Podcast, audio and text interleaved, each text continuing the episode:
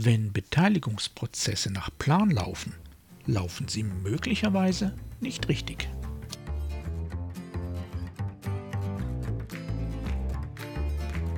Mein Name ist Jörg Sommer und dies ist Demokratie Plus, der wöchentliche Podcast zur politischen Teilhabe. Jeden Donnerstag erscheint ein neuer kostenloser Newsletter. Am folgenden Sonntag gibt es den Text dann als Podcast. Alle Ausgaben finden Sie ganz einfach. Geben Sie demokratie.plus in Ihren Browser ein und schon sind Sie da, wo Sie sein wollen. Nun aber zu unserem heutigen Thema.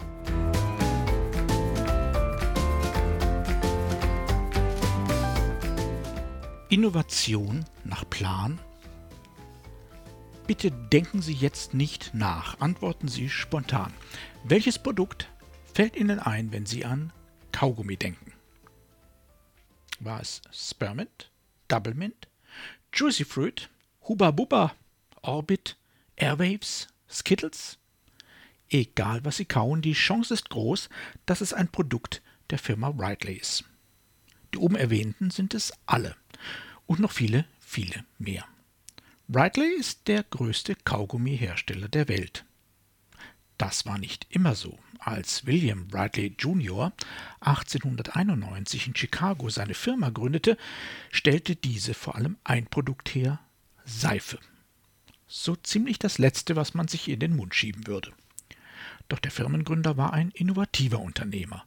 Um sich im harten Seifenbusiness bei seinen vorwiegend Kundinnen ins Gespräch zu bringen, legte er jeder Seife ein kleines Giveaway bei, ein Päckchen Backpulver. Das förderte den Seifenabsatz enorm. Breitleys Backpulver war beliebt. So beliebt, dass Bradley ins Backpulvergeschäft einstieg. Um auch hier den Absatz zu fördern, kam das Unternehmen auf die Idee, jeder Verkaufseinheit Backpulver ebenfalls wieder ein Giveaway beizulegen, zwei Streifen Kaugummi. Das lief so gut, dass Brightly ins Kaugummigeschäft einstieg. Knapp 30 Jahre nach der Gründung einer kleinen Seifenfirma war Wrigley der erfolgreichste Kaugummiproduzent der Vereinigten Staaten, bald schon der Welt. 2008 wechselte das Unternehmen für damals 23 Milliarden Dollar den Besitzer. Der Weg von der Seifenklitsche zum Multimilliardenunternehmen war untypisch. Denn in nur einer Generation gleich zweimal das Produktportfolio und die Branche komplett zu ändern, ist etwas, was heutigen Stromlinienmanagern nicht in den Sinn kommen würde. Da löst schon der bloße Wechsel von Antriebstechnik in Automobilkonzernen schiere Panik aus, obwohl der am Ende fast ein halbes Jahrhundert benötigen wird. Innovation entsteht in der Wirtschaft traditionell eher nicht, indem sich Unternehmen dramatisch verändern, sondern durch Gründung neuer Unternehmen mit neuen Konzepten. Die zwingen dann manchmal auch die Platzhirsche zur Transformation. Oft gelingt das nicht, dann verschwinden die Alten und die Neuen dominieren den Markt. In demokratischen Parteilandschaften funktioniert das tatsächlich ganz ähnlich. Umweltthemen hatten in Deutschland keinen Platz in den Parteiprogrammen, bis die Grünen kamen. Als die SPD ihren Arbeitnehmerfokus verlor, kam die Linke in die Parlamente. Und die Zentrierung der CDU wurde mit der Gründung der AfD quittiert. Zwar sind die Zusammenhänge auf dem demokratischen Markt etwas komplexer als in der Wirtschaft, aber der Blick in europäische Nachbarländer zeigt, dass nicht veränderungsfähige Parteien rasch in die Bedeutungslosigkeit abrutschen können. In Frankreich wurden die Sozialisten in wenigen Jahren faktisch pulverisiert in anderen Ländern andere Parteien mit zum Teil über hundertjähriger Historie. Auch in Demokratien beruhen grundlegende Veränderungen häufig auf Disruption. Institutionen verlieren an Funktionen, Akteure an Zuspruch, Prozesse an Akzeptanz.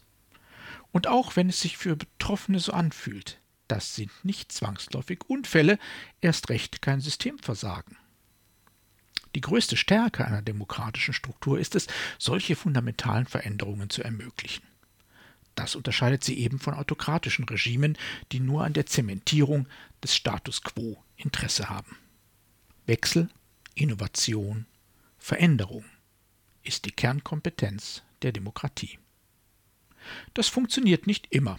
schon gar nicht immer sozialverträglich, auch nicht immer gewaltfrei und ohne Konflikte schon gar nicht. Aber Change-Prozesse, wie wir heute gerne sagen, sind in Demokratien möglich und damit eine Anpassung an veränderte Bedingungen ohne einen gesellschaftlichen Kollaps. Angesichts dessen, was uns an notwendigen Transformationen allein aufgrund der drohenden Klimakatastrophe noch erwartet, liegt die Vermutung nahe, dass uns noch mehr Change bevorsteht, als wir uns aktuell vorstellen können. Das ist einer der Gründe, aus dem wir aktuell zahlreiche partizipative Prozesse etablieren. Weil wir wissen, dass nicht nur unsere Wirtschaft, sondern auch unsere Demokratie sich verändern muss, um zu bleiben. Das ist gut und doch neigen wir dazu, auch diese neuen partizipativen Strukturen mit demselben Denken zu planen, das in Wirtschaft und Gesellschaft Innovation so schwierig macht.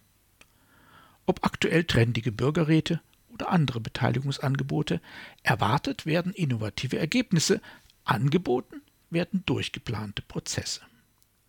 Und wenn wir in diesen Prozessen dann Frustration und Konflikte sehen, hören wir allzu oft, dass das Erwartungsmanagement nicht funktioniert habe. Die Beteiligten hatten dann schlicht falsche Erwartungen. Die Zahl der Prozesse, in denen solche Debatten aufkommen, ist erstaunlich hoch.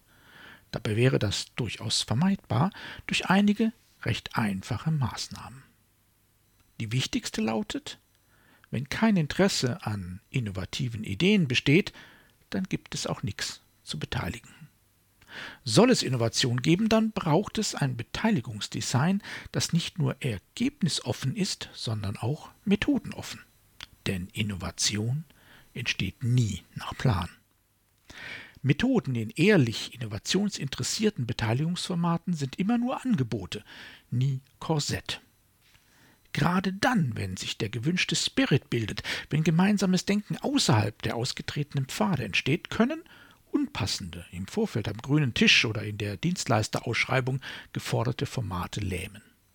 In großen, komplexen, anspruchsvollen Verfahren ist die Gefahr durchgeplanter Prozesse tatsächlich noch präsenter. Zum einen, weil großer Ressourceneinsatz uns zu umfangreicheren Festlegungen verführt. Zum anderen, weil in solchen Verfahren oft nicht nur eine einzelne Methode zur Disposition steht, sondern möglicherweise auch ganze Verfahrensteile bis hin zu Formaten und Inhalten von Zwischen- und Endergebnissen. Erst vor einigen Wochen durfte ich den Prozess eines sogenannten Verbrauchergutachtens moderieren. Ausgeloste Kundinnen und Kunden sollten Forderungen zu umweltfreundlichen Verpackungen formulieren. Das war der Plan. Doch schon nach den ersten zwei Kreativformaten war zu erkennen, da war entschieden mehr drin. Also verhandelten wir unseren Prozess neu. Wir wählten andere Formate, wir erweiterten die Themen. Am Ende stand die gemeinsame Erkenntnis, dass allein politische Forderungen zu kurz greifen und stattdessen nur ein Gestaltungsdreieck aus Politik, Wirtschaft und Kunden nachhaltige Transformation sicherstellen kann und dass das Zusammenwirken aller drei Akteure auf einer Kombination aus Rahmensetzung und Vorteilsgenerierung gründen muss. Der darauf basierende Maßnahmenkatalog wurde am Ende ebenso lang wie innovativ.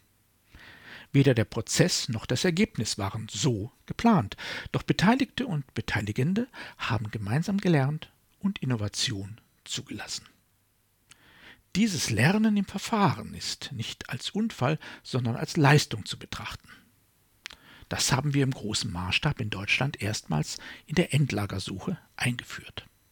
Als ich damals in der entsprechenden Kommission den Begriff des lernenden Verfahrens verwendete, konnten sich die meisten Akteure darunter wenig vorstellen.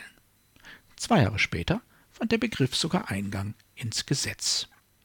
Lernendes Verfahren meint dabei vor allem eins nicht nur die Möglichkeit zuzulassen, dass der Prozess sich anders ausgestaltet als geplant, sondern fest davon auszugehen, dass dies so sein wird.